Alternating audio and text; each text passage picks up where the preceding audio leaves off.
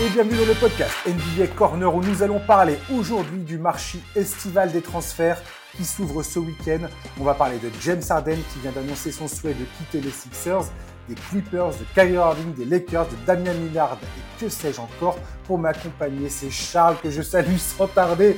Bonjour Charlie. Salut Josh, salut à tous. Quel plaisir de te retrouver, mon Charlie. Ouais, avec un programme bien dense. Oh là là là là là là là là, je me frotte les mains. On peut le dire ou pas aux auditeurs qu'on vient de parler pendant quasiment une demi-heure? Ouais, et que qu'on n'a pas beaucoup avancé tellement c'est compliqué tout ça. en fait, je devrais enregistrer les conversations qu'on a avant notre podcast à chaque fois. Parce que in fine, de, bout en bout, on va parler, toi et moi, quasiment trois heures de NBA euh, pendant ce temps-là. Parce qu'on va aussi parler après le podcast, je vous le dis. Euh, Charlie, je voudrais parler vite fait d'un truc avant qu'on commence euh, sur le cas de James Harden. On va tout de suite commencer par James Harden, mais vite fait, un petit mot sur Victor Wembanyama qui n'ira pas à la Coupe du Monde. Et moi, je n'ai absolument pas compris la réaction de certains fans qui lui sont tombés dessus en disant oui, t'avais dit, t'avais promis, et puis finalement tu fais pas. J'ai beaucoup aimé les sorties de Boris Dio, de Vincent Collet, mais j'ai été assez halluciné de voir que ces gens-là étaient quelque part obligés de justifier le choix de Victor Wembanyama, qui, je le rappelle, a fait une saison complète avec les Metropolitans 92, qui était en finale du championnat de France, qui quelques jours après est parti à Brooklyn pour assister à la draft. Il va être dans les préparatifs euh, pour sa première saison NBA, où je le rappelle, c'est 82 matchs, le choc physique va être ultra violent. Je vais pas énumérer tous les premiers pics de draft, tous les premiers choix de draft qui n'ont pas fait leur saison de rookie, à commencer par Shelton Green l'an dernier, mais il y a aussi Ben Simmons, il y a eu Blake Griffin, des gars comme ça qui sont tous cassés avant de commencer leur carrière NBA. C'est pas du tout ce que je souhaite à Victor Wembanyama. J'ai trouvé que son choix était lucide. On peut regretter peut-être que dans sa communication, c'était pas top top. On a peut-être que certains ont mal compris ses intentions mais je trouve ça tout à fait normal que, que ce garçon décide de, de faire un pas de recul et de travailler sur sa saison qui, qui s'annonce. Euh, Charlie, qu'est-ce que tu qu'est-ce que as pensé de ça, toi? Euh, alors moi je suis, euh, je, je, comprends tout à fait le choix, le choix de Wembanyama qui je pense d'ailleurs est aussi un peu influencé par sa franchise, ce qui est normal. Hein, apparemment pas du tout. Hein. Ce qui s'est dit c'est qu'apparemment les Spurs, les Spurs n'avaient n'avaient absolument aucune aucun problème sur le fait qu'il participe à la Coupe du Monde. C'est Georges Eddy qui l'a dit dans une interview. Oui, j'entends bien. Enfin, quelques, enfin, la veille de la draft, il dit euh, je, je, je, veux jouer la Coupe du Monde et enchaîner Summer League et Coupe du Monde, c'est pas du tout un problème. Et deux jours après la draft, il dit en fait c'est compliqué. Donc je te, je te, dis pas du tout que, enfin, je pense pas du tout que les Spurs lui ont dit non. Je pense que juste en fait au moment où il a pris la parole avant la draft et c'est normal, son programme estival n'avait pas encore été fixé. Exactement. Et que depuis que son programme estival est fixé, il se rend compte qu'en fait c'est plus compliqué. Donc moi je comprends tout à fait. Effectivement, euh, tu as cité euh, tous les numéros 1 de draft qui ont eu des soucis physiques on peut ajouter le fait que Wembanyama est le prospect le plus attendu euh, de, de, de, ces dernières années, voire plus en NBA, et donc c'est évident qu'il va être ciblé. Il va être ciblé par toutes les équipes contre lesquelles les, les Spurs vont jouer. Donc c'est extrêmement important. Je lui en veux pas du tout du fait de ne pas aller à la Coupe du Monde. Juste effectivement, je pense que c'est une leçon qu'il doit retenir. Euh, il faut que sa communication soit plus maîtrisée et et voilà, c'est vrai qu'il aurait dû attendre quelques jours au lieu de dire en conférence de presse la veille de la draft qu'il voulait jouer la Coupe du Monde. Après, c'est vraiment un détail, c'est vraiment pas grave, et je pense pas du tout que ça soit un, obstacle ou un problème pour sa relation future à l'équipe de France. Oui, apparemment, comme disait Vincent Collet, le, le, le, plan de monter une équipe avec Victor Wembanyama dedans pour les JO de Paris 2024 est tout à fait, euh, tout à fait, enfin, c'est tout à fait d'actualité. Il n'y a aucun problème là-dessus. Donc je sais pas. Je, je, comprends que la, déception, la déception, elle est, perceptible et elle est, elle est. Enfin, je la comprends tout à fait. Maintenant, voilà, moi j'ai été assez halluciné de la violence de certaines réactions euh, le concernant. Ouais, mais je te dis, je pense que c'est aussi beaucoup à cause de ce timing où, euh, où, où, en quatre jours, en fait, il a dit du coup, bah, en fait, on pourrait presque l'interpréter si tu lis pas les déclarations dans l'ensemble, si tu l'écoutes pas son interview intégrale, tu, tu peux presque avoir l'impression qu'il a dit tout et son contraire en quatre jours, en fait. Donc, c'est de là, je pense, que vient le problème.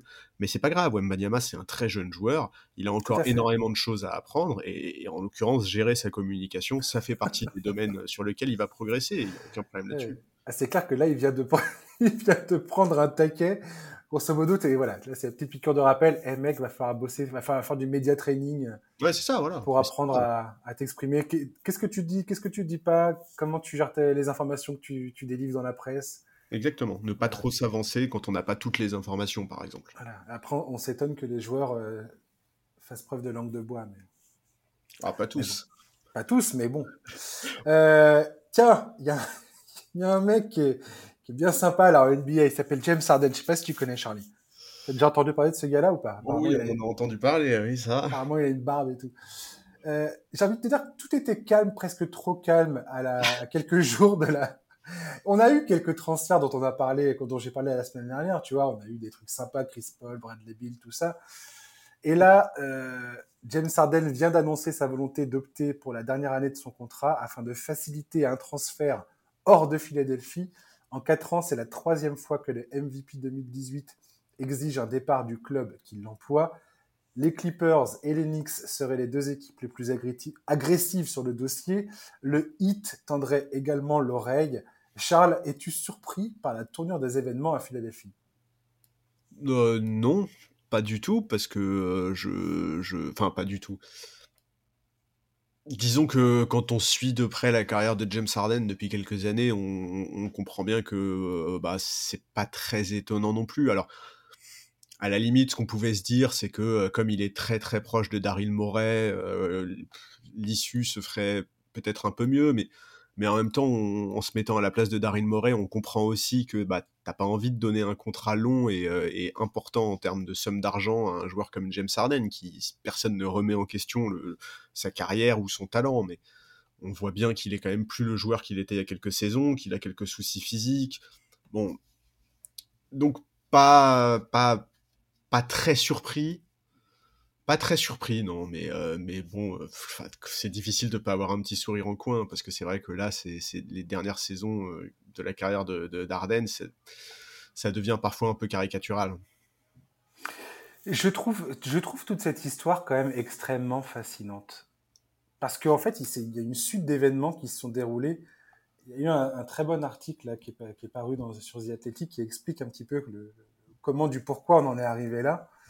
Et il s'est passé en fait toutes les choses que je pense James Harden n'avait pas forcément euh, n'avait pas forcément anticipé.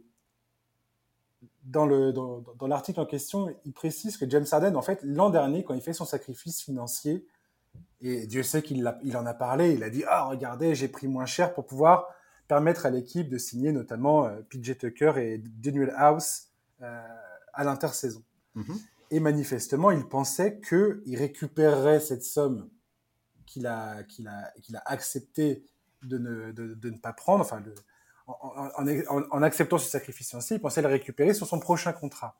Or, euh, Daryl Morey, là, lui a, lui a clairement dit, lui à son camp, dit à James Harden, écoute, on n'est pas contre le fait que tu puisses aller tester le marché. Pourquoi? Parce que je pense que Daryl Morey, bah, il est loin d'être, il est loin d'être bête, comme on le sait, et il sait très bien qu'il y a peu d'équipes voire aucune équipe qui vont lui proposer un contrat max avec euh, l'argent euh, et les années qu'il recherche en fait. Mais c'est évident. On a également appris que les Rockets, qui ont longtemps été perçus comme une destination probable de James Harden, ont lâché euh, l'affaire parce qu'on se disait ah oui tiens il s'entend bien avec le propriétaire du club Tom Fertitta et finalement depuis qu'ils ont recruté Ime Udoka clairement, James Harden n'est plus dans les, plans et c'est plus du tout la destination. Euh, ils, sont plus du tout acteurs dans le, marché de, la, de la free agency concernant James Harden. Donc James Harden a aussi perdu ce levier-là. On a su également très récemment que James Harden a contemplé la possibilité de, de rejoindre euh, Kevin Durant aux Suns avant que le Phoenix ne fasse le move pour, pour récupérer Bradley Bill. Ça, ça m'a fait hurler de rire. Je me suis dit, mais ce, ce, ce gars ne recule vraiment devant rien.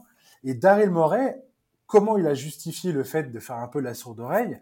C'est-à-dire que il a dit au camp de James Harden, l'an dernier, on s'est fait, euh, on s'est fait épingler pour le, des questions de tempering. Donc, le NBA leur, leur a, a puni les Sixers ils leur, ont, ils leur enlevé deux seconds tours de draft, un en 2023 cette année et un en 2024 donc la saison prochaine, parce que donc ils auraient négocié la venue de PJ Tucker et Daniel House en amont de la free agency, après que James Harden ait accepté de faire un sacrifice financier pour pouvoir les faire venir et donc éventuellement jouer le titre. Quoi. Et en fait, quand tu regardes tout ça, tu comprends que le piège, le piège est refermé sur James Harden et qui se retrouve aujourd'hui dans une position, euh, bah, dans la position dans laquelle il est, c'est-à-dire à demander un transfert pour la troisième fois en quatre ans, avec euh, ben, bah, pas, pas beaucoup de solutions finalement devant lui. Non, mais le vrai, je suis désolé, mais euh, dans cette histoire, le vrai problème, c'est le manque de lucidité de James Harden. James Harden, il va avoir 34 ans dans un mois. Un mois et demi, je crois. Ouais, c'est ça. Dans un mois et demi, il va avoir 34 ans. Tout le monde a vu que c'est plus le joueur d'il y a quelques saisons. Comment est-ce que tu peux croire que, en étant dans une franchise ambitieuse, puisque euh, les Sixers, c'est quand même la franchise de Joel Embiid, qui vient d'être MVP, qui ne vit que pour le titre. Bref, la franchise veut gagner le titre. Comment est-ce que tu peux croire en étant donc ce James Harden là, cette version de James Harden là qui va avoir 34 ans, que tu vas aller gratter un contrat pas max, mais un contrat important sur 4 ans. Ce serait, pour Philadelphie, ce serait se tirer une balle dans le pied dans des dimensions hallucinantes. Et c'est pas fini. pardon, pardon, vas-y, vas-y, pardon. Ensuite, on passe au cas de Houston.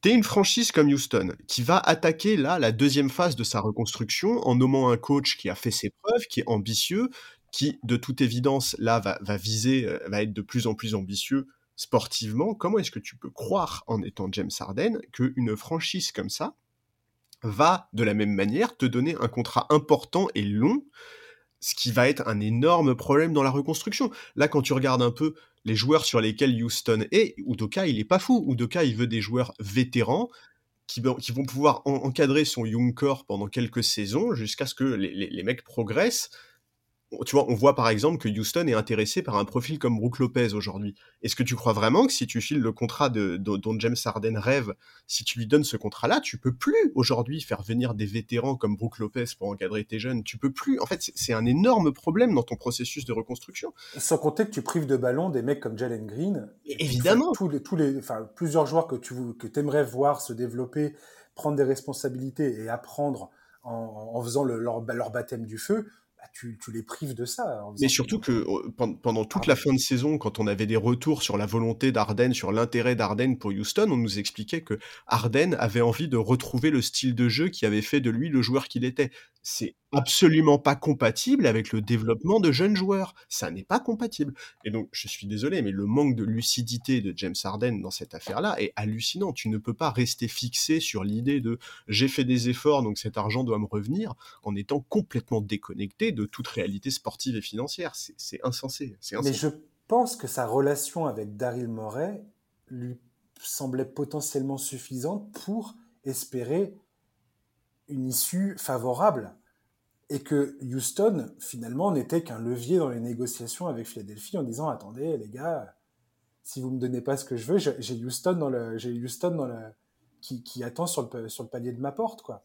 Sauf que ce qu'il n'a pas anticipé c'est que le recrutement d'Ime Udoka qui qui n'était pas qui était pas évident côté Houston euh, au moment dans le cours de la saison où on savait pas du tout euh, ce qui allait se passer du côté euh, du, coaching à Houston tout ça a, complètement changé la donne effectivement comme tu dis Daryl Morey aujourd'hui je pense que malgré sa relation personnelle avec James Harden n'est pas bête il sait très bien comme tu viens de très justement de le dire que le gars va avoir 34 ans qui vient de démontrer encore une fois en playoff qu'il n'est pas ce joueur-là. Alors, on pourra dire, ah mais attends, Josh, il a été décisif. On va prendre l'élimination de, Philadelphie contre Boston. Il a été décisif sur deux matchs, le game 1 et le game 4. Ok. Sur le reste de la série, j'ai compté, il tourne à 16 sur 63 au tir, 4 sur 26 à 3 points, 17 balles perdues. Dans le game 7, donc le match éliminatoire, il prend trois, il, il, plante trois shoots, il termine avec 9 points et 5 balles perdues. On va pas refaire une énumération de toutes les fois où James Harden, par le passé, quand il était à Houston, au sommet de son talent et de son art, a fait des performances tout à fait similaires. Ouais, ce serait trop long. Non, non, ça serait trop long. Et puis, eh, je vous invite à écouter les anciens podcasts, ok? Mais on a déjà fait l'exposé de ça. On trouve les chiffres sur Internet. il y a qu'à chercher, on trouve immédiatement. Il y a un passif énorme. Et je pense que Daryl Morey, il est, il est voilà, il s'est dit bon, très concrètement, le meilleur aujourd'hui pour la franchise, ce n'est pas d'offrir un contrat de 4 à 5 ans euh, à James Harden avec qui va le payer des sommes absolument astronomiques en fin de contrat, où on va être complètement euh, plombé sur les 3 4 dernières années du contrat quoi. D'ici un ou deux ans, c'est déjà mort quoi. Donc euh, surtout que James, euh, comment dire, Joel Embiid a 30 ans et que Joel Embiid, je pense aujourd'hui plus que jamais a envie de gagner et d'aller loin en playoff clairement. Donc, donc je, je me dis, pour les Sixers, si on reste du point de vue des Sixers, c'est pour moi c'est une bonne chose. Ça peut sembler euh, bizarre de dire ça, mais c'est une bonne chose que James Harden demande ce transfert parce que ça va peut-être leur permettre de récupérer quelque chose de, euh, de conséquent. Mais qu'est-ce que tu récupères aujourd'hui pour James Harden? Exactement. C'est ça, ça la question. Moi, j'irais pas jusqu'à dire que c'est une bonne chose. Je pense qu'ils ont très bien limité la carte. Je pense que pour eux, l'idéal, c'était qu'Arden tout à coup revienne sur Terre et accepte, je sais pas moi, un contrat de 1 plus 1 avec, euh, tu vois, un tarif raisonnable. Ça, je pense que ça aurait été encore mieux pour les Sixers. Ce qui Maintenant... Je crois que c'est ce qui a été proposé. Ils ont proposé un truc euh, qui n'était pas du tout sur le long terme, en fait. Exactement.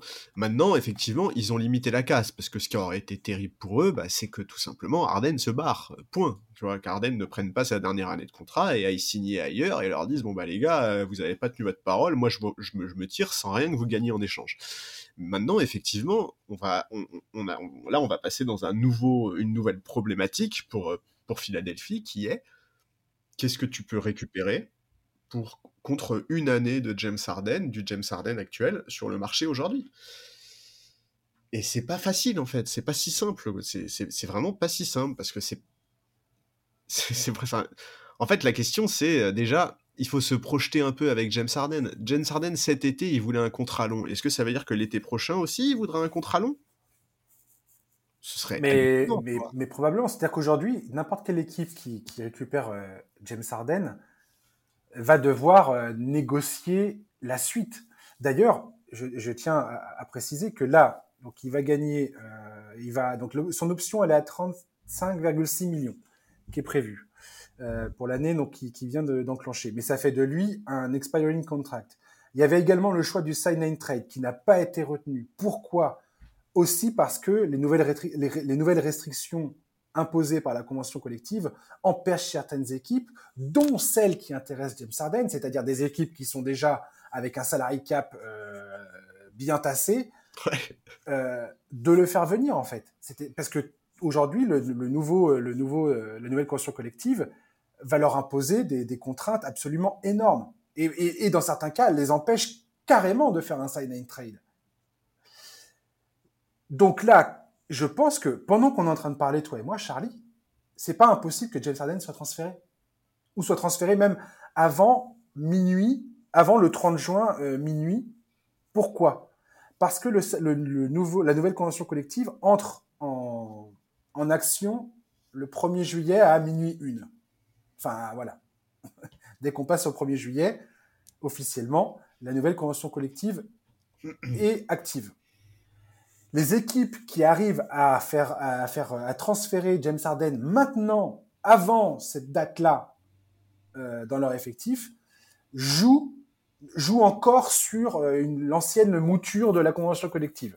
Donc, il y a moins, il y a moins d'embêtement, on va dire, en termes de salarié cap, même si euh, tout ça va aller très vite, très rapidement par, par la suite. Mais tu peux encore, euh, tu peux encore euh, gérer, euh, gérer des, des, des, choses différemment que si tu attends l'ouverture officielle du marché des transferts.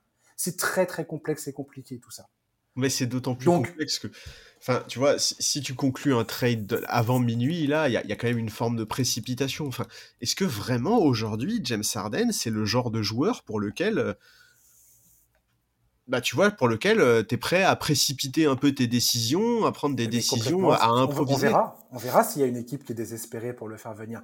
Et, et de l'autre côté, Daryl Morey, lui, n'a absolument aucune urgence de le transférer, puisque James Harden est encore sous contrat pour un an, il est obligé de rester. Et il pourrait tout à fait faire traîner les choses, comme pour Ben Simmons, si aucune proposition qui sont faites ne lui convient. Il pourra Alors, attendre la date limite des transferts en février, là où tu auras vraiment des équipes qui seront désespérées, ça, pour dire je, je, je, vous offre James, je vous propose de faire un transfert pour James Harden. Ouais, mais dans ce cas-là, comment t'expliques la situation à Embiid, tu vois? Genre Embiid, il, il, veut, il veut gagner. Euh, Embiid, il va pas accepter, euh, tu vois. Si, si Harden fait la tronche et fout plus un pied sur le parquet, tu crois vraiment que euh, Embiid, il va dire, ah bah y a pas de souci les gars, nous on va faire la moitié de mais la. Tout à fait. Mais je suis d'accord avec toi. Mais c'est, mais, c'est, mais ça va même encore, c'est même encore plus profond que ça. C'est n'importe quelle équipe qui fait venir James Harden demain. James Harden, ça fait trois fois que le mec en quatre ans dit ah c'est ça me plaît plus, je me barre. Mais oui, non mais ça oui. me plaît plus, je me barre. Ça me plaît plus, je me barre. Ok mec, euh, il y a un moment où tu te dis mais je fais venir ce gars-là, mais en fait James Harden aujourd'hui pour moi c'est pas un problème de talent qui parce que je pense que son talent séduit beaucoup d'équipes, mais aujourd'hui tu as clairement un problème de caractère. Tu te dis mais est-ce que ce gars-là va pas va, pas exploser mon, mon vestiaire parce qu'il est là en train de bouder, parce qu'il est pas content, parce que si, parce que ça, parce que je ne sais pas quoi, parce qu'il peut pas dribbler pendant que, pendant 20 secondes et, et monopoliser le ballon? C'est, en fait, c'est, hallucinant la situation dans laquelle en fait, se trouve Philadelphie. Si tu veux, pour moi, c'est un tout. C'est-à-dire que pour moi, euh, le talent du Harden euh, époque Houston était suffisant pour que tu puisses accepter son caractère. Est-ce que le talent du Harden de 34 ans est suffisant pour que tu acceptes son caractère? À la limite, on peut faire un parallèle avec Kyrie Irving. Tu vois, Kyrie Irving, il séduit encore beaucoup de franchises parce que son talent est encore incroyable. Tu vois, genre, ballon en main sur un parquet, il est encore monstrueux. Est-ce que le James Harden d'aujourd'hui son talent offensif est suffisant pour que tu acceptes de, de, de, de prendre une, une, une, brouette de problèmes avec, quoi. Enfin, tu vois. Je, je, vais saisir le fait que tu cites le, mot de le nom de Kyrie Irving pour euh, t'exposer les deux transferts rigolos que j'ai marqués dans mes, dans mes idées de transfert. Après, on, parlait, on parlera des trucs un peu plus sérieux. Mais dans mes transferts rigolos, tu, tu, tu, les, ils peuvent tout à, fait, tout à fait faire ça à Philadelphie. Ils peuvent faire un transfert euh, straight direct, James Harden, Kyrie Irving. Ouais. Et proposer à Kyrie Irving un contrat. Oui, mais bon. C'est euh, possible. Dallas, enfin, euh, tu vois. Non, mais je veux dire, ça fait partie des trucs ouais, plausibles. Autre truc plausible auquel on ne pense pas, et ça, c'est John Hollinger de The Athletic qui en a parlé, et je savais même pas que c'était possible, mais euh, Phoenix peut transférer Bradley Bill à Philadelphie pour faire venir James Harden. Ça suffit, je ne veux pas entendre C'est possible. Non, mais c'est possible. C'est tout à fait possible. oui, bah écoute. Euh... Tu vois que ça te fait rire. Oui, tu ah, vois, oui, tu vois qu'ils sont rigolos, mes, mes idées de transfert. Mais, tu imagines les médias NBA si ça arrive. Non, mais c'est n'importe quoi. de toute façon, on en voit des trucs absolument ridicules. Parce que Kyrie Irving, là, qui dit euh, Je vais m'entretenir avec les Suns pour un éventuel. Euh, oui. Pour un éventuel avenir en commun. L'avenir en commun. Ouais, c'est ça. euh, excuse-moi, mais je me marre, quoi. Ouais. C'est Kyrie Irving qui essaye de, qui essaie de négocier autant que faire se peut, alors qu'il a aucun pouvoir de négociation. Enfin, il essaie de créer un pouvoir de négociation qui n'existe pas. C'est tellement drôle. Non, mais. On se raccrocher aux branches. Ouais. Bref, on va pas parler de Kyrie Irving tout de suite. J'aimerais qu'on termine sur, euh, sur James Harden. Ouais. James Harden aux Knicks. Les Knicks et les, on va parler des Knicks et des Clippers. J'aimerais évacuer immédiatement les Knicks parce que les Knicks, c'est pareil. Les Knicks, tu as un trait de, t'as un, as un package qui, ce serait, donc en termes de contrat, ce serait Evan Fournier, Obi Topin, Emmanuel Quickley et éventuellement euh, un premier pic de draft de 2024 ou plus. Bref, et tu fais venir James Harden. Ok, why not? Qu'est-ce que les Knicks, alors qu'ils ont Jalen Brunson, pourquoi les Knicks feraient venir James Harden dans leur effectif? Aucun intérêt. Aucun intérêt aucun intérêt. Pour moi, la, en fait, la seule chose sur lesquelles les Knicks peuvent être intéressés, c'est pour faire partie d'un échange en triangle. Mais pas pour récupérer Harden, tu vois, pour être dans un échange, par exemple, bon, tu, tu parleras, j'imagine, après des Clippers. Un des trucs qui a, que j'ai pu lire et qui pouvait être intéressant, c'est un échange en triangle qui aurait permis aux Knicks de récupérer un Paul George, par exemple. Mmh, je vois, ouais. Mais sinon, un, un, un, transfert, un trade direct entre Philadelphie et New York, ça, j'y crois pas une seule seconde. Je, je ne vois pas l'intérêt pour, je ne vois pas l'intérêt pour, pour New York. Et surtout, je suis désolé, mais je crois pas du tout que James Harden colle euh, au jeu de Thibodeau. Mais c'est sûr, certain. Je pense que, je pense que clairement à Houston, par exemple, Ime Udoka a dû dire immédiatement. Euh, non. Me faites pas venir ce mec-là dans mais l'équipe. Tu m'étonnes.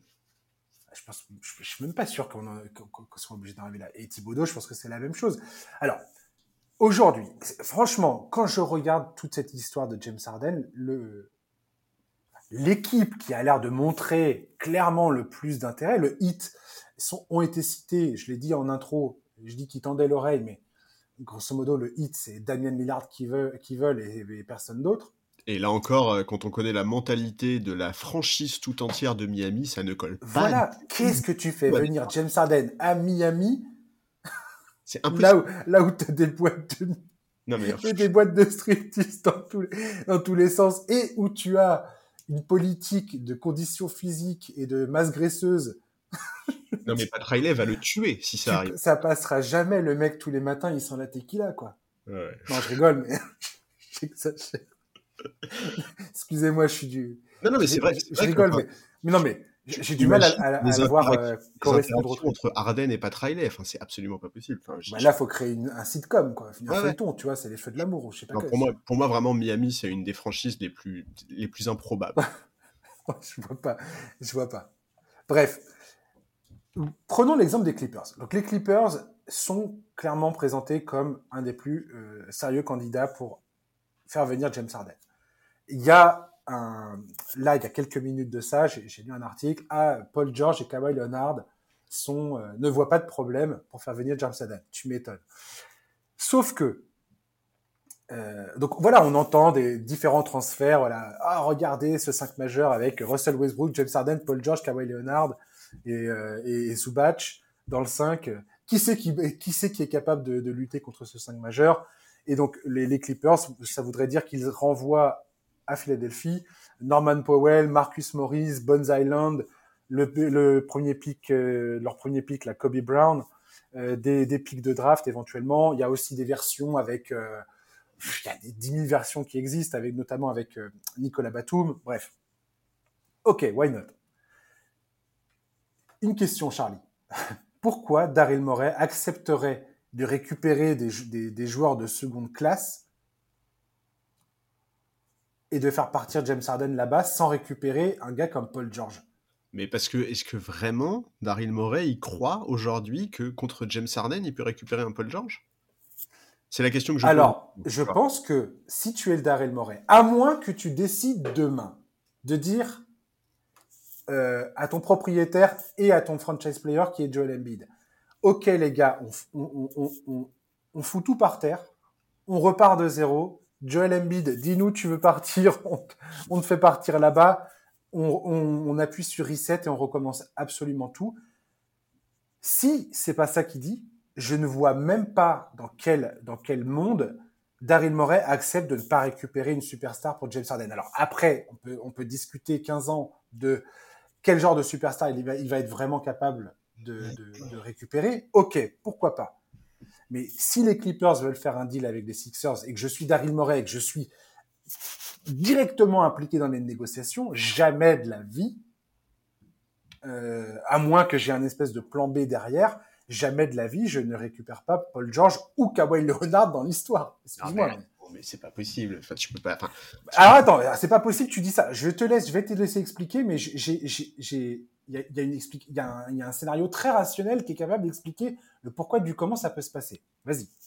Non, mais quand je dis c'est pas possible, je veux pas dire euh, c'est pas possible d'un point de vue euh, pratique, tu vois, d'un point de vue technique, ça, il y a aucun problème, ils trouveront des solutions, c'est tout à fait possible.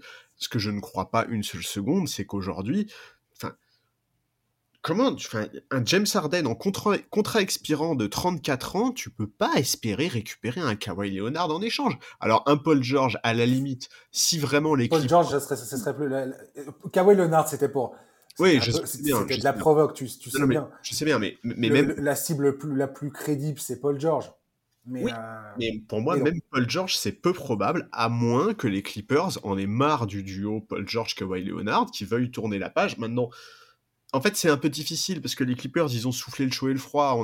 On, a, eu, des déclarations sur le fait qu'ils voulaient continuer à construire autour de ce duo. Ensuite, euh, ces derniers temps, on a eu euh, des échos sur le fait que, aux yeux de certaines franchises, en réalité, les Clippers sont un peu en train de tâter le terrain pour savoir si, si, Paul George peut euh, intéresser des équipes. En fait, le, vrai problème, et, en fait, enfin, c'est horrible parce que j'ai l'impression de dire que euh, Arden est, plus du tout un très bon joueur ou quoi. C'est pas du tout ça que je veux dire. Ce que je veux dire, c'est qu'aujourd'hui, Arden, c'est un des joueurs dans toute la ligue les plus instables. Il est quasiment aussi, voire plus instable qu'un Kyrie Irving en termes de, en termes de, changement de franchise ces dernières saisons. C'est un joueur. kiff kiff un peu. Hein, il se tire la boîte. Voilà. Hein. Franchement, c'est il y a une échappée quoi. Oui, sauf que la différence, c'est que Kyrie, il a 31 ans et qu'il est capable d'enchaîner les matchs et il est encore capable de, de, driver une équipe. Aujourd'hui, Arden, on l'a redit plein de fois, il va avoir 34 ans. Physiquement, c'est pas irréprochable. Euh, est-ce que vraiment, aujourd'hui, tu peux récupérer un mec comme Paul George en échange? J'ai vraiment du mal à y croire. Alors après, peut-être que je me plante complètement et que ça va se passer. Et encore une fois, si les Clippers de toute façon sont décidés à séparer le duo Kawhi et Paul George, effectivement, c'est une piste qui est intéressante. Alors ce que je te propose, ouais, vas-y. mais... Non, mais juste si c'est pas le cas, ça me semble compliqué, quoi. Ça me semble vraiment compliqué. Alors ce que je te propose dans ces cas-là, c'est qu'on retourne la, on retourne la question. Cette fois-ci, on va se pencher du côté des Clippers. Maintenant, on a parlé des Sixers voilà, on, reste sur, euh, ce, deal éventuel, mais maintenant on va voir ça du point de vue des Clippers, si tu veux bien. Donc les Clippers, le 5 juillet 2019, on va refaire un petit, un petit historique. On était tous là, admiratifs. Les mecs font venir Kawhi Leonard alors que le gars est au sommet de la NBA, vient de gagner le titre avec Toronto. Incroyable, formidable, tout le monde, c'était le prix, l'agent libre que tout le monde voulait. Il signe aux Clippers. Ils font venir Paul George dans un échange incroyable avec le Thunder, avec des pics de draft en veux-tu, en voilà. Chez Gilgeous Alexander qui part là-bas. Et là, on se dit, waouh, qui va arrêter les Clippers? Cette équipe géniale. Euh, comment il s'appelle le propriétaire déjà? Steve Ballmer. Ballmer On va dépenser sans compter. Vous inquiétez pas, l'argent c'est pas un problème. Et c'est exactement ce qui s'est passé. Hein. Cette équipe l'an dernier, c'était 182 millions de dollars de salaire cumulé. 25 millions de plus que les Warriors, qui étaient deuxième. La différence entre les Clippers et les Warriors, c'est euh, la, la, même différence qu'il y a entre les Warriors qui sont deuxième et la onzième équipe de la ligue qui sont les Wolves. Donc autant dire que les Clippers, ils ont sorti le chéquier, mais euh, manière casino, quoi. C'est quoi le bilan de 4 ans de Kawhi Leonard et de Paul George aux Clippers aujourd'hui? C'est une finale de conférence en 2021, sachant que quand ils y sont, ils affrontent les Suns et que Kawhi Leonard s'est blessé au tour précédent face au Jazz et donc ne joue pas à cette finale de conférence. Donc il y a quasiment aucune chance pour les Clippers d'espérer gagner quoi que ce soit à ce moment-là, déjà. Donc aujourd'hui, les Clippers se retrouvent face à un choix, clairement. Est-ce qu'on met fin à l'ère Kawhi Leonard et Paul George ou pas? Ces deux gars-là sont éligibles pour une prolongation de contrat, notamment Paul George. Là, je crois que c'est assez, euh, c'est assez pressant. Et ils vont faire ils vont devoir faire un choix. Est-ce que ces joueurs-là, qui, quand ils jouent tous les deux, euh, on gagne quasiment 70% de nos matchs, sauf que ils ont joué combien? Ils ont joué 40% des matchs disponibles en 4 ans dans cette équipe. 40%, Charlie. Oui, non, mais c'est rien, non, mais je, sais. C'est hein. absolument hallucinant. Ça doit être tellement frustrant d'être supporter d'équipe. Même LeBron et Anthony Davis ont joué plus de matchs pour les Lakers ensemble que ces deux gars-là pour les Clippers. Oh, bah oui. Et ils ont joué 53%, je crois. Euh, LeBron James et Anthony Davis pour les Lakers. Et ils ont gagné un titre. Des matchs dispo et ils ont gagné un titre. Donc, il y a un moment où t'es les Clippers. Alors, voilà, est-ce que, en fait, c'est ça la question des Clippers. La question pour les Clippers, elle est là. Est-ce que tu, est-ce que demain, quand Kawhi Leonard et Paul George viennent à la table des négociations, est-ce que tu continues de dire, on va leur faire un chèque pour 4 ans, pour le max, et on continue de croire que ça va nous mener quelque part? Et je pense qu'aujourd'hui, cette question, elle doit se poser pour les Clippers. Ce n'est pas, je pense, euh, révolutionnaire que de dire ça. Et je pense que se dire, on se débarrasse de Paul George maintenant, on fait venir James Harden et Tobias Harris, parce que dans le, t'as un deal, t'as un deal que j'ai noté qui marche. Robert Covington, Paul George, Marcus Morris s'en vont à Philadelphie et tu fais venir Tobias Harris et James Harden aux Clippers. Et peut-être que pour Kawhi Leonard, ça fait sens. Et peut-être que là, tu te dis, voilà, on a une assurance avec Tobias Harris d'avoir quelqu'un qui est, qui est capable on peut continuer à faire le load management pour Kawhi Leonard.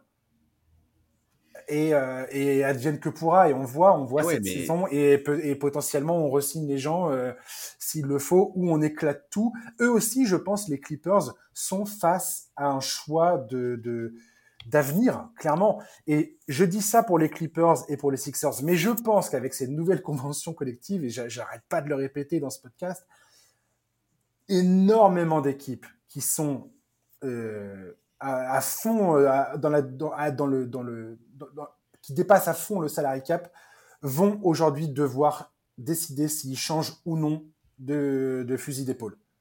Et t'as les Suns qui viennent de dire on n'en a rien à péter, on dépensera tout ce qu'il faut, on paiera toutes les textes qu'il faut et on veut gagner un titre maintenant tout de suite. Et je pense que les Clippers, eux, ils sont dans un autre style de, de, de décision, mais il y a des décisions à prendre. Et tu peux pas récupérer, enfin, tu peux pas laisser partir Paul George et Kawhi pour rien. Tu es obligé de récupérer quelque chose derrière. Oui, mais la question, c'est justement, tu as envisagé le fait que les Clippers préparent, par exemple, le fait que tout pète d'ici un an ou deux. Mm-hmm. Oui, mais dans ce cas-là, en fait, est-ce que vraiment, si tu anticipes ça, tu vas trader Paul George pour des mecs qui, en fait. Des mecs qui jouent Attends, d'accord. Des mecs qui jouent, mais des mecs qui ont un contrat qui est important et qui sera terminé également sur le même timing aussi, puisque en fait, tu as parlé notamment, donc euh, tu as parlé d'Arden et Tobias Harris, donc les deux en 2024, c'est terminé. Et tu n'as pas de choix de draft. Non les Los Angeles Clippers sont une franchise qui n'a pas de choix de draft avant, il me semble, 2027. Donc vraiment, si tu veux te débarrasser, et, là, à la limite, tu vois, l'idée du trade en, triangle avec les Knicks, par exemple, peut être intéressant avec les Knicks ou avec une autre équipe. C'est que vraiment, si tu es prêt à te séparer de, de Paul George, est-ce que ce que tu veux, c'est récupérer James Harden et Tobias Harris, ou alors est-ce que ce que tu veux, c'est récupérer des choix de draft potentiellement intéressants pour la suite quoi? Complètement, Charlie. Et tout à fait, mais je pense qu'au final, dans, cette conversation qu'on a toi et moi par rapport aux Clippers, euh, par rapport aux Sixers, et on va parler tout à l'heure des, on va parler tout à l'heure des Warriors, qui est exactement dans la même situation à mes yeux. Ce sont des clubs qui aujourd'hui n'ont pas vraiment, enfin, ne peuvent pas se débarrasser de certains joueurs sans accepter de reprendre euh, d'autres joueurs en contrepartie qui, où c'est pas, où c'est pas idéal en termes de salaire, en termes de fit, en termes, en termes de, de, voilà. Ils doivent, il y a des décisions qui sont compliquées pour tous ces clubs-là. Bah, et qui sont obligés de prendre d'une façon ou d'une autre. Soit ils font, soit ils prennent ces décisions compliquées et ils se, ils se plombent, ils se, ils se plombent potentiellement pour les 4-5 années à venir soit ils décident de tout remettre à plat et de repartir à, neuf avec la nouvelle convention collective et de se dire voilà on doit rebâtir autour de, ces nouvelles exigences autour de cette nouvelle structure salariale et on, va vendre de l'espoir à nos, à nos fans désormais. Oui, mais ce qui est clair en tout cas, c'est qu'il y a beaucoup de franchises qui sont dos au mur parce qu'elles n'ont pas anticipé euh, mhm. ce nouvel Et du coup, en fait, ce, que, moi, moi, là où j'ai très hâte de voir, c'est qu'en fait, il y, y, a des franchises qui vont peut-être très bien, enfin réussir des très jolis coups en profitant justement du fait que certaines équipes sont complètement dos au mur en fait. Mais cette intersaison va être potentiellement complètement folle. Mais oui, et ça c'est quelque chose qu'on a souvent dit ces dernières années, mais cette saison particulièrement parce que vraiment ce nouvel accord est un énorme problème pour beaucoup beaucoup d'équipes. et tu sais quoi Charlie? J'aimerais déjà qu'on soit la semaine prochaine. Parce que toi et moi, on va se faire notre podcast le 7 juillet j'aimerais, juste à la veille de mes vacances, j'aimerais tellement qu'on soit le 7 juillet pour voir ce jour-là quel genre de transferts auront eu lieu et quel genre de dinguerie, à quel genre de dinguerie on aura à faire, quoi. Ouais, je, suis d'accord parce qu'effectivement, je pense que ça peut être n'importe quoi les, premiers jours. Hein. Et ça se trouve, il va rien se passer, ou, rien de fou, je sais pas, j'en sais rien. Tout me semble tellement possible. On est dans un, pour moi, on est dans une espèce de, de multiverse, là, c'est, et je te dis, cette convention collective change tellement de choses. Mais là, le fait que les Clippers soient à ce point euh, cités dans le cas de James Harden, encore une fois, euh, je pense que il y a des, je sais pas. Si les Sixers ne décident pas de faire un rebuild total, de reconstruire totalement leur effectif et d'envoyer euh, Joel Embiid aux Knicks, hein, sachez bien que les Knicks sont sont clairement sur le sur euh, sur la sur le, le cas de Joel Embiid. Vous pouvez en être sûr et certain que s'il y a une, une ne serait-ce qu'une une once de chance de pouvoir récupérer Embiid, les Knicks seront en, en première ligne, clairement. Mais voilà. Tu voulais parler des Warriors, euh, Charlie? Oui. J'aimerais bien qu'on en parle maintenant parce qu'on est totalement dans cette ambiance-là. Alors en fait, les Warriors, on va en parler, mais si ça se trouve, tout va être réglé très très rapidement parce que les Warriors, le, ce, qui, est vraiment important pour eux, c'est le cadre, c'est le cadre Raymond Green qui a décliné sa player option à 27 millions mm-hmm. et qui pourrait re-signer en réalité très rapidement. Tout à fait. Et tout le monde pense qu'il va re-signer d'ailleurs. Évidemment, d'autant plus qu'il y a quand même un signe qui a été envoyé, euh, qui est très fort, c'est le, trade de, de Poole, euh, envoyé à Washington euh, en échange de Chris Paul. Et, et moi, franchement, ce trade me gêne pas mal. J'avoue, si d'un point de vue sportif, je peux le comprendre, parce qu'évidemment, Draymond Green est capital et incontournable dans tous les succès de la franchise. Je suis un peu gêné Enfin, que ça plaise ou non, Draymond Green, dans, l'histoire de l'altercation avec Jordan Poole, c'est quand même l'agresseur, c'est quand même lui qui allait lui en coller une. Et franchement, l'impression que ça donne depuis le début de cette affaire, c'est quand même que la franchise a essayé de le protéger. On rappelle qu'au début, ils espéraient que l'affaire ne sorte pas dans la presse. Ensuite, il a quasiment pas été sanctionné, sinon par une amende.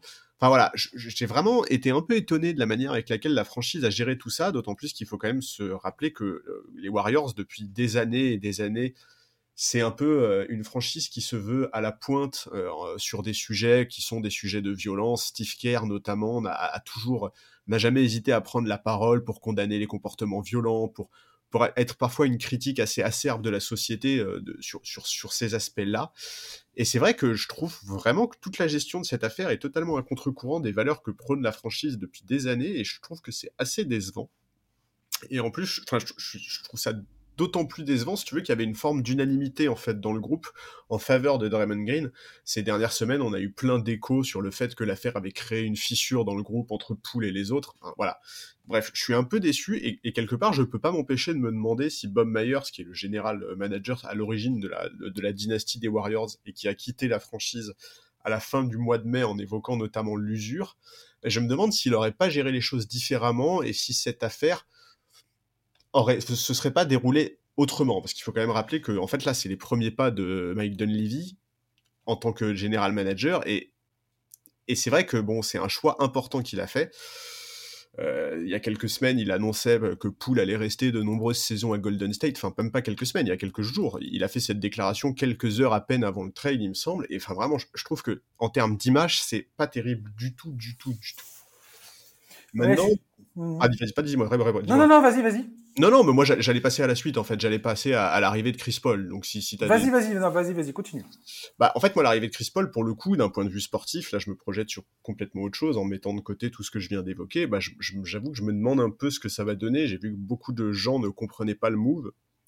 Euh, certains se demandaient même si les Warriors n'avaient pas complètement craqué. Et c'est clair que si tu m'avais dit il y a quelques semaines Golden State cherche à trader Pool, j'aurais pas imaginé euh, que leur, contrepartie privilégiée était Chris Paul, et d'ailleurs on sait euh, que dans un premier temps ils ont tenté de récupérer OJ Anunoby des Raptors, qu'ils aiment beaucoup, mais, euh, mais sans aucun succès, et donc c'est finalement Chris Paul qui déboule, alors Steve Kerr nous a expliqué qu'il allait changer le visage de l'équipe, apporter plus de variété, notamment du pick and roll, qu'il allait permettre à Curry de jouer beaucoup plus sans ballon, moi, j'avoue que j'attends de voir, parce que Chris Paul, c'est quand même 38 ans. Euh, on a vu cette année en playoff, même s'il a apporté des choses avec Phoenix, que c'est quand même plus le joueur d'il y a quelques années.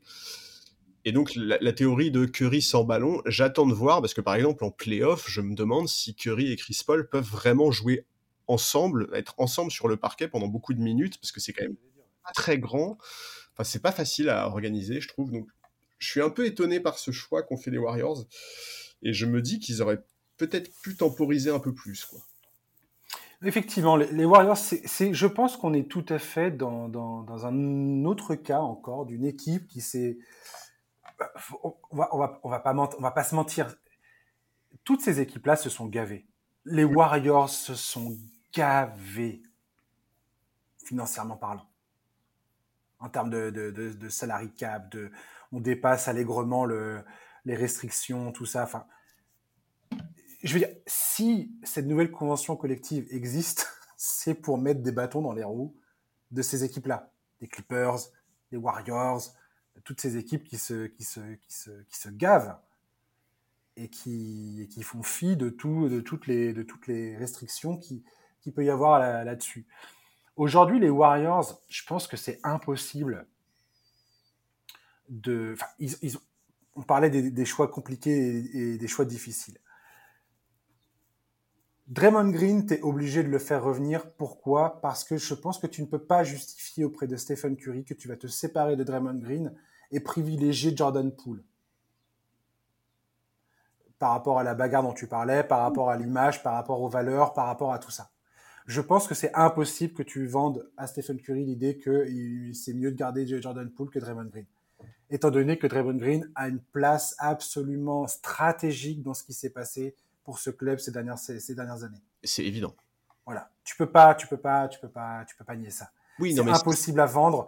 Et, et, et j'irais même plus loin en disant que il y avait un, il y a eu un, le podcast de Draymond Green où il a invité Steve Kerr à parler de son podcast. Ils ont parlé de la saison et c'est là qu'ils ont parlé notamment de, de l'incident, du fait que le, dans le vestiaire ça s'est pas bien passé. Après l'incident avec Jordan Poole, ils ont parlé de Denver.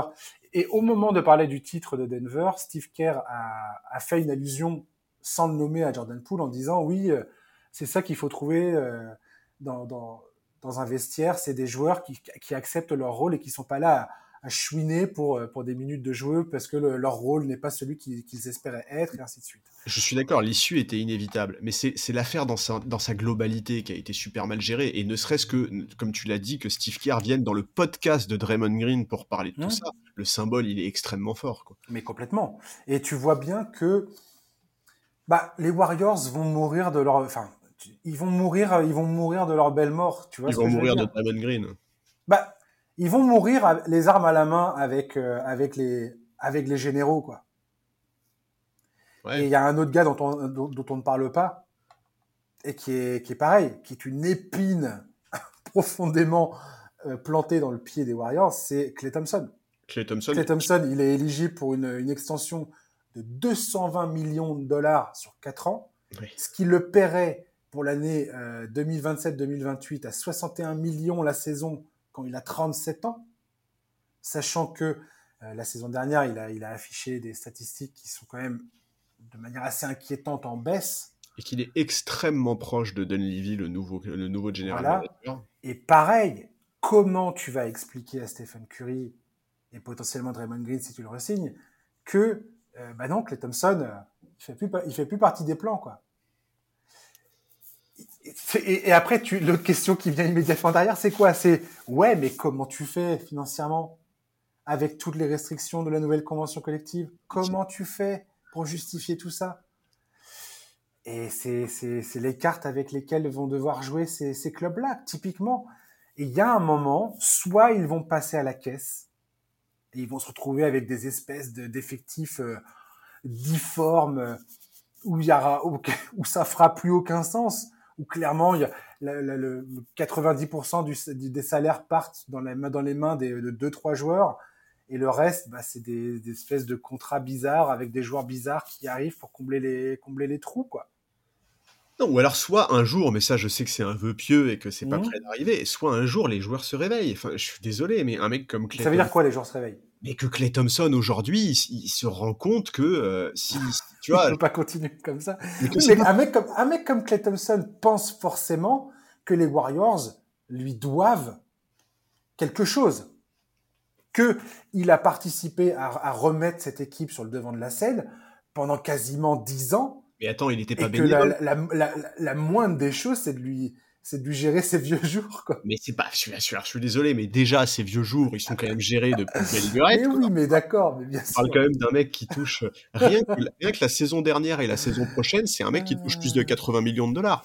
Clay Thompson, pendant toutes les belles années qu'il a eues à Golden State, il était payé et très bien payé. Enfin, en plus, ces mecs-là, je suis désolé, mais ils ont l'exemple de Steph Curry, qui pendant des années a été le meilleur joueur de la ligue en étant, en ayant, je sais pas, le centième salaire de la ligue ou un truc comme oui, ça. Il y a des raisons pour ça. C'est parce qu'il était, oui. Il était blessé tout le temps mais avec ses chevilles et tout ça. Et non, mais évidemment. Mais donc, aujourd'hui, tu comprends qu'un joueur comme Steph Curry, il ait un contrat qui monte jusqu'à quasiment 60 millions sur sa dernière année. Ok. Mais, Clay Thompson, s'il a un minimum, Clay Thompson et Draymond Green, si ces mecs-là, ils ont un minimum d'attachement à leur franchise, tu peux pas à 33 ans passés, aller gratter un contrat à plus de 40 millions ou à plus de 35 millions l'année. Oui, mais totalement le... déconnecté de la réalité. Le côté vicieux de cette nouvelle convention collective tient dans le fait que même si demain ces joueurs-là acceptent de faire un sacrifice financier, ça n'aidera pas plus le club en termes de moyens. Alors non, parce que les Warriors, c'est quand même très caricatural, effectivement. Là, on vient de parler de franchises comme les Clippers et les Warriors. Ils sont tellement dans la merde, ils sont tellement loin. ils sont tellement dans le rouge. Voilà, ils sont tellement dans le rouge que c'est même plus du rouge, là, la palette de couleurs évolue. Mais, mais effectivement, euh, enfin, pour ceux, pour ceux qui comprennent pas exactement de quoi on parle, parce qu'on n'a pas donné les chiffres, euh, le, le, salary cap des, Warriors. La saison prochaine, Steph Curry touche 51 millions, Clay Thompson 43, Andrew Wiggins 24, Draymond Green, bah, on ne sait pas encore, mais ça va pas être. Euh, Apparemment, Draymond Green, il va pas accepter moins que l'offre qui a été faite à Jordan Poole. C'est-à-dire que je crois que c'était 4 ans à 123 millions. Ah bah oui, puisque Jordan Poole, c'était 28, 30, 33, 30. Là, non, mais là, là, quand tu vois ça, tu te marres, tu te dis, mais mais le gars, il a, voilà, il n'a pas du tout envie de faire euh, un quelconque sacrifice de rien du tout, clairement. Non, c'est ça. Et, en fait, ouais, tu, tu, te dis, en fait, enfin, vraiment. Euh, enfin, c'est ouais, c'est insensé pour la franchise, en fait. c'est En fait, si tu es fan des Warriors, bah, tu te dis un peu, en fonction du contrat que Clay et Draymond Green euh, vont signer, bah, toute ambition sportive est morte. Ouais. C'est terrible de te dire ça, tu vois. Mais bon. En tout cas, il va falloir faire avec, les... avec ce que tu as, quoi. C'est-à-dire que les, années, les années où tu te gavais sont, sont terminées. Ouais.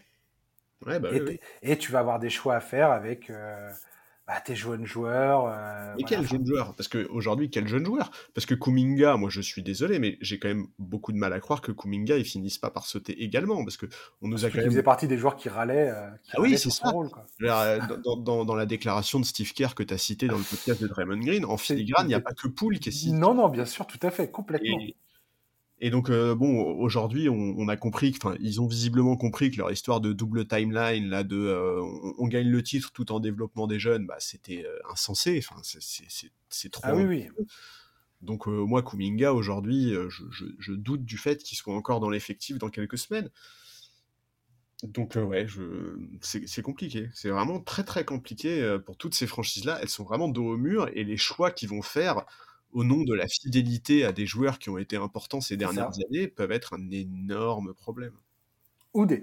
tu vois, le, cas de Daryl Morey et James Harden, c'est typiquement ça. C'est aussi une relation de confiance qui se, qui se brise sur l'autel de la nouvelle convention collective, clairement. Ouais, enfin, la relation de confiance entre Daryl Morey et James Harden. Harden, euh, il a passé l'année à faire des à faire fuiter par tous les insiders qu'il avait trop envie de retourner à Houston parce que le de striptease lui manquait. Excuse-moi, elle est où la confiance, quoi?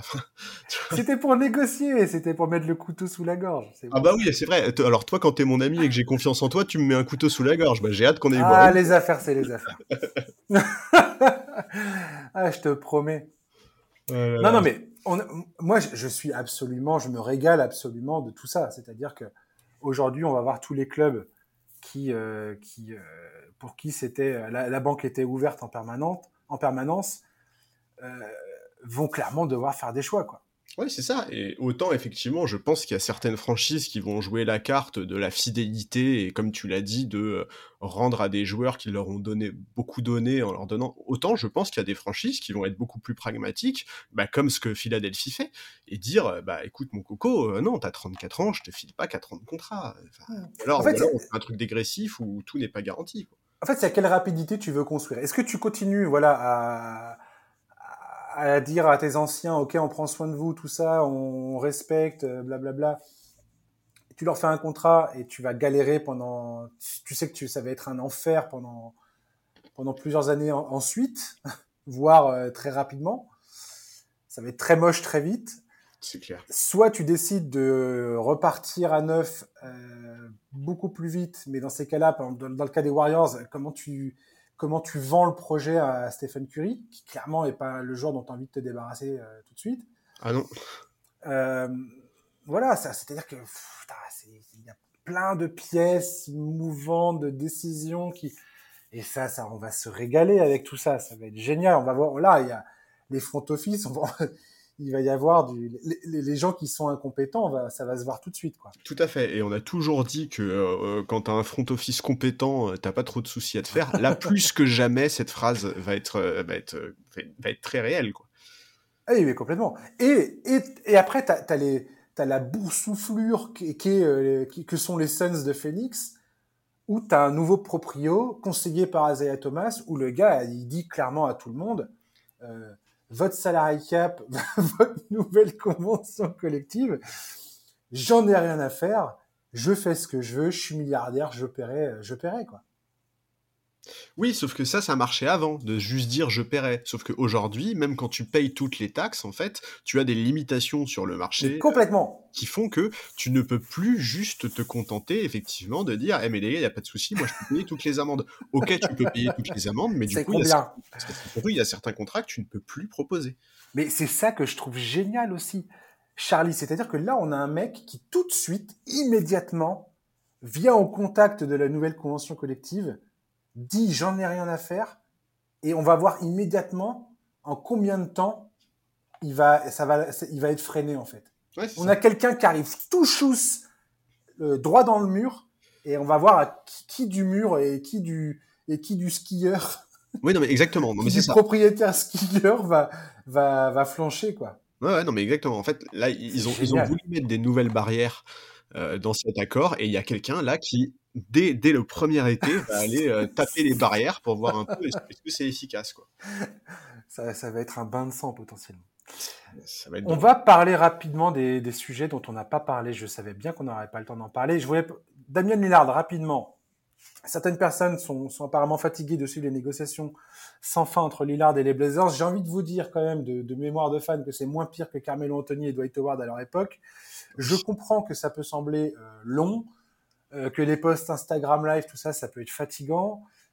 Je crois malgré tout, de mon point de vue, que les négociations sont sincères entre le, club, enfin entre le front office et Lillard, même si voilà, il y a un jeu, il y a un peu un jeu de dupe, bien évidemment, je, je nie pas l'évidence, mais euh, mais je pense que c'est très compliqué sportivement et humainement des deux côtés de de de, tirer de, prendre une décision concrète sur ce qui va se passer à l'avenir je me demande vraiment comment tout ça va, va se jouer. Et j'aimerais quand même pointer du doigt une chose qui me semble importante. J'aimerais pointer du doigt le fait que Jody Allen, qui est la sœur de Paul Allen, l'ancien propriétaire décédé en 2008 d'un cancer, n'entretient pas du tout des bonnes relations avec Lillard, n'en a strictement, enfin, je dirais pas rien à faire. Ça serait trop, ça serait trop exagéré de dire ça. Mais je pense que son objectif n'est pas de faire des Blazers un, contender, clairement il y a, y a, il y a, l'an dernier, on avait eu des, échos comme quoi elle refusait de parler à Daniel Lillard, qui lui cherchait à la contacter pour parler de son avenir dans la franchise. Donc voilà, donc il y a un moment, il y a, y a, on parle souvent de l'alignement des planètes entre le franchise player, le front office et propriétaire. Voilà, il y a aussi ça du côté des Blazers. Et j'aimerais qu'on n'oublie pas de citer ce, ce, ce côté-là dans les négociations qui est très très important. Oui, je suis d'accord. Moi, en fait, il y a une question que je me pose. J'avoue que j'ai suivi d'assez loin parce que bon, c'est pareil. Moi, c'est vrai que c'est pas le genre de, c'est pas le genre d'histoire qui me, me, passionne. Et, puis c'est vrai que moi, la vidéo euh, Instagram sur fond de Miami, j'ai trouvé ça un peu dommage quand on connaît la relation entre Lillard et sa, sa franchise. Maintenant, sur le cas Miami, puisque tout le monde sait que Lillard veut Miami et que Miami est très intéressé, est-ce que en fait Miami n'attend pas tout simplement que Tyler Hero rentre dans son nouveau contrat? Parce qu'en fait aujourd'hui, si tu veux proposer Tyler Hero dans un trade pour Damien Lillard, bah, il faut que tu attendes que euh, Hero soit rentré dans son extension. Parce qu'aujourd'hui, Hero, dans un salary cap, il pèse 5 millions. Par contre, dans quelques semaines, il en pèse 27. Tu vois, c'est quand même une donne qui est très différente. Donc, euh, donc moi je pense qu'il faut attendre, qu'il faut prendre son temps. Effectivement, comme tu l'as dit, on a déjà vécu des feuilletons beaucoup plus pénibles. Euh, on parle quand même de la fin d'une aventure de 10 ans, euh, même plus de 10 ans. Je crois que ça fait 11 ans qu'il a été drafté, Damien Lillard. Oui, puis on en a déjà parlé, toi et moi. Damien Lillard, il a toute sa famille à Portland. Mais oui. il a un réseau incroyable à Portland. Ce sont des choses très personnelles et c'est excessivement compliqué. Alors on peut continuer à dire, ouais, sportivement, bague ou pas bague, tout ça, tout ça. Ok, mais quand tes enfants ont grandi dans un endroit, quand ta famille est dans se trouve dans un endroit, que tout le monde a, bâti sa vie dans un endroit, que tous ces gens-là, bah, tu as des liens avec eux forcément très intimes. c'est pas des décisions que tu prends à la légère. Et je pense qu'il a cultivé l'espoir de voir Portland euh, prendre une autre direction. Je pense que longtemps, il a eu cet, espoir de voir Portland euh, recruter des, recruter des stars et des, gars capables de, l'aider à, être compétitif, tout du moins. C'est pas forcément le cas pour l'instant. C'est ça. Non, mais voilà, c'est ça. Et en tout cas, moi, ma, théorie, c'est qu'ils vont prendre leur temps. Rien n'est pressé dans ce dossier. De toute façon, Portland n'est pas pressé. Euh, tu vois, ils sont pas dans une année où euh, ils se disent cette année, il faut absolument qu'on aille euh, atteindre tel objectif. Voilà, tourner la page Lillard pour une franchise comme les Blazers, c'est pas anodin. C'est ce mec-là est le visage de la franchise depuis plus de dix ans. Donc, donc voilà. Par contre, quitte à parler des Blazers, il faut quand même les, les féliciter parce que selon les informations de l'équipe, je crois, ils ont proposé un contrat garanti sur plusieurs saisons à Ryan Rupert, l'arrière français. Mhm. Et ça, ça fait plaisir. Merci et bravo. Carrément. On va suivre ça. Et, et voilà, moi, moi, tout ce que je voulais dire, c'est qu'avant de s'en prendre à Lillard et à Cronin et à tout ça, à tous ces gens-là, voilà. On n'a pas tous les éléments et il faut voir, comment, ça il faut voir comment ça évolue. Tout et encore une fois, tu peux pas, on ne peut pas nier l'importance qu'a un propriétaire dans, dans, ce genre de négociation et dans la façon dont une franchise euh, se construit. Et, tout à l'heure, on parlait de, toutes ces équipes qui, sortaient le chéquier. Euh, voilà, clairement, euh, Jody Allen, c'est pas, c'est pas, c'est pas sa cam le basket. Alors que pour le coup, Paul Allen, lui, était un, immense fan de basket. Il y a toute, il y a toute une époque au début des années de, fin des années 90, début 2000, où le gars il dépensait sans compter pour cette équipe. C'était d'ailleurs une équipe qui, à l'époque, arrêtez pas de cumuler les, joueurs de premier plan euh, pour essayer de remporter ce, fameux titre qu'ils n'ont jamais réussi à avoir, mais, euh, mais bref. Voilà. Euh, on parle de, de, quoi? Des Lakers, de Chris Middleton? Tu veux parler de quoi pour terminer? Allez, plutôt les Bucks, quand même, les Bucks. Plutôt les Bucks. Et on, aura un dernier mot sur les Lakers vite fait quand même. Je, te, je vais te faire cette fleur parce que je t'aime bien. c'est sympa. non, les vas-y, les Bucks, ouais. Ah, Chris Middleton, Brook Lopez. Et ouais, c'est ça. Alors. Euh... Pas simple. Pas simple. En fait, Chris Middleton, moi, je, bah, il, a fait une croix donc sur sa player option, c'est évident. Enfin, j'ai beaucoup de mal à imaginer qu'il resigne pas du côté de Milwaukee, mais moi, je vais regarder de près le contrat qu'il va signer parce que mine de rien, bah, Middleton, il va avoir 32 ans. Il a mis beaucoup de temps à revenir de sa blessure euh, la saison dernière. Et, c'est vrai qu'un contrat trop important pourrait être un vrai handicap pour, euh, pour les Bucks à l'avenir. Et surtout, en fait, le timing serait très mauvais parce que Yanis, il a que 28 ans, en fait. Et donc, il a, il a plusieurs très belles années devant lui. On peut même penser qu'il arrive là seulement dans ce qu'on appelle, ce que les Américains appellent un peu le prime, qui, qui se situe mmh autour des 28 ans. Et, le souci, c'est que ces lieutenants, Middleton et Holiday, ont, ont, quelques années de plus, puisque comme on l'a dit, donc Middleton a 32, Drew a 33. Et c'est vrai que ces mecs-là, si tu les prolonges sur 3-4 ans, comme ça a pu être évoqué sur différents insiders, ça peut te bloquer à l'avenir. Voilà, moi, Middleton, je vais surveiller très près le contrat qu'il va signer. J'aurais du mal à comprendre que la franchise lui propose plus de, par exemple, 115 millions sur 4 ans. Tu vois, alors ça peut paraître peu pour un joueur de son calibre quand on voit certains des contrats signés par des joueurs moins référencés que lui. Mais pour moi, si les Bucks veulent rester compétitifs dans les années à venir, c'est compliqué de lui donner plus quand on sait le contexte actuel avec ses perfs assez moyenne cette saison, euh, son retour de blessure assez long et donc le nouvel accord collectif qu'on a évoqué.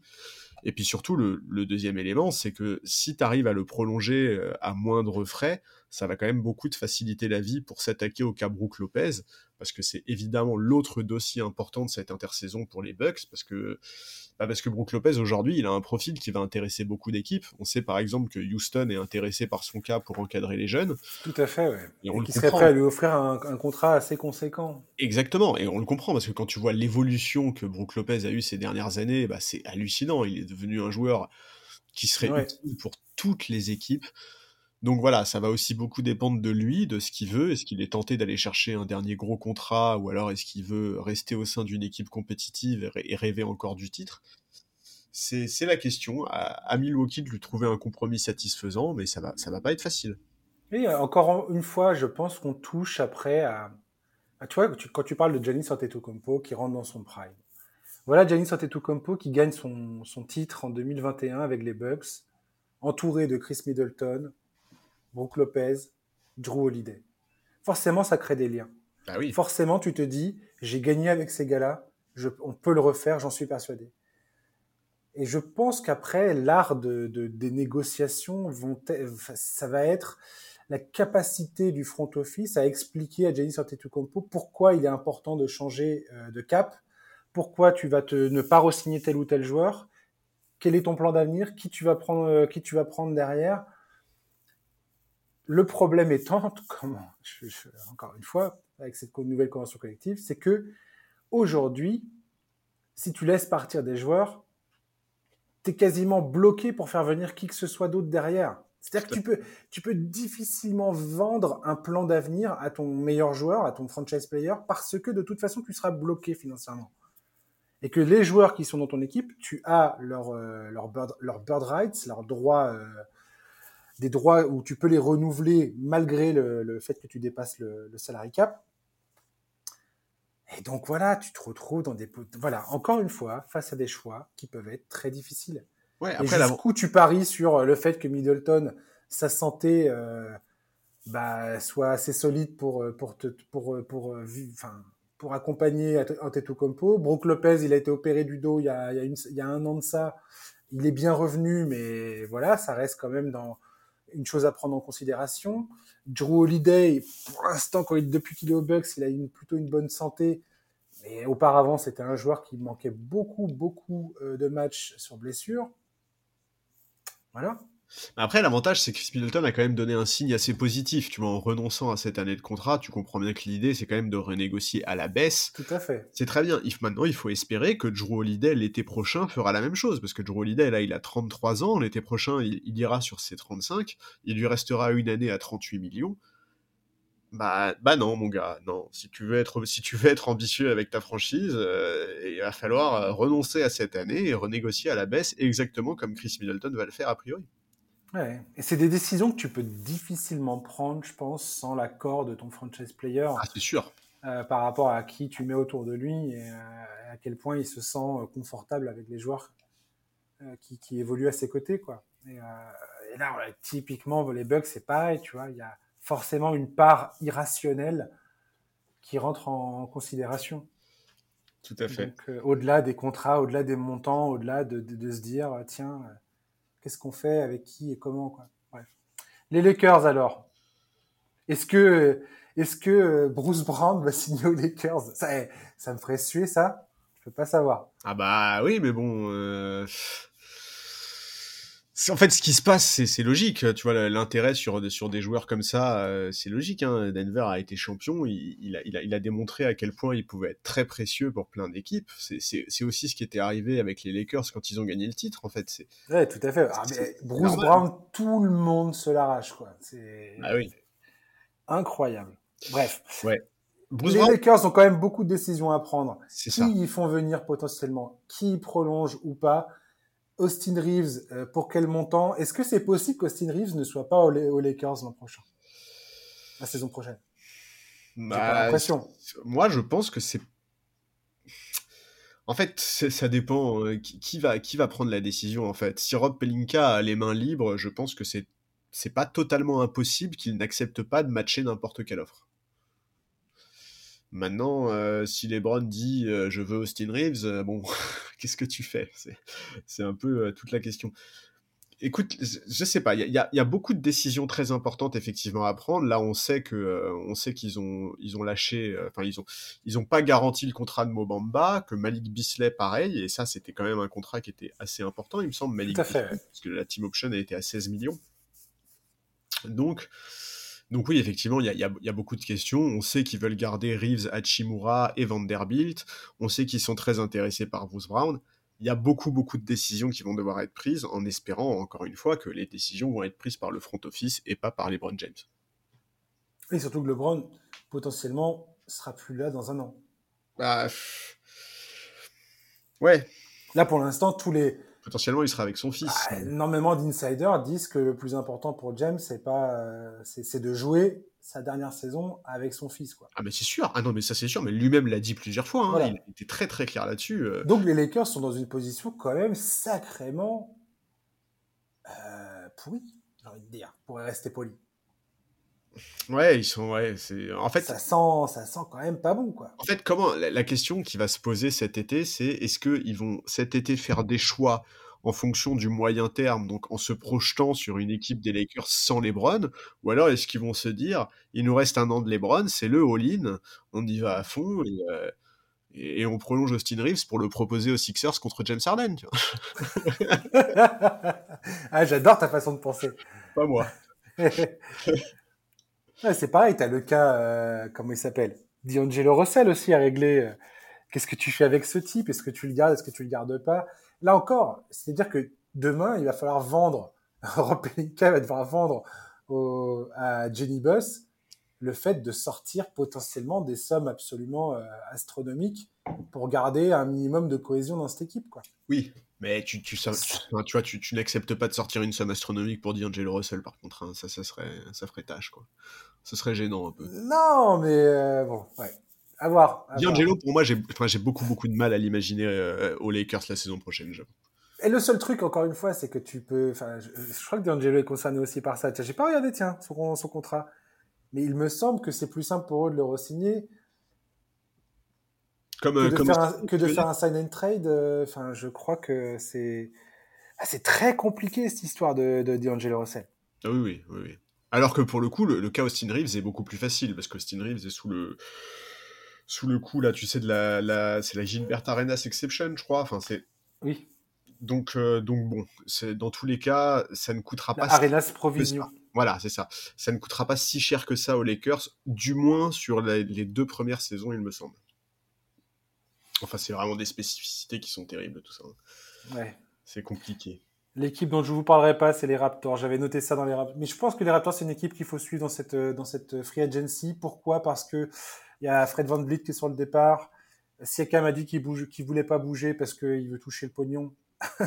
mais il euh, faut voir comment euh, les Raptors imaginent leur avenir avec lui aussi. Est-ce qu'ils sont surtout enclins à vouloir lui offrir euh, l'extension absolument incroyable qu'il qui, sera en droit d'exiger de, à, à, la fin de la saison prochaine Il y a Oji Anunobi qui est le, le, mec dont on entend parler. C'est le nouveau John Collins, Oji Anunobi.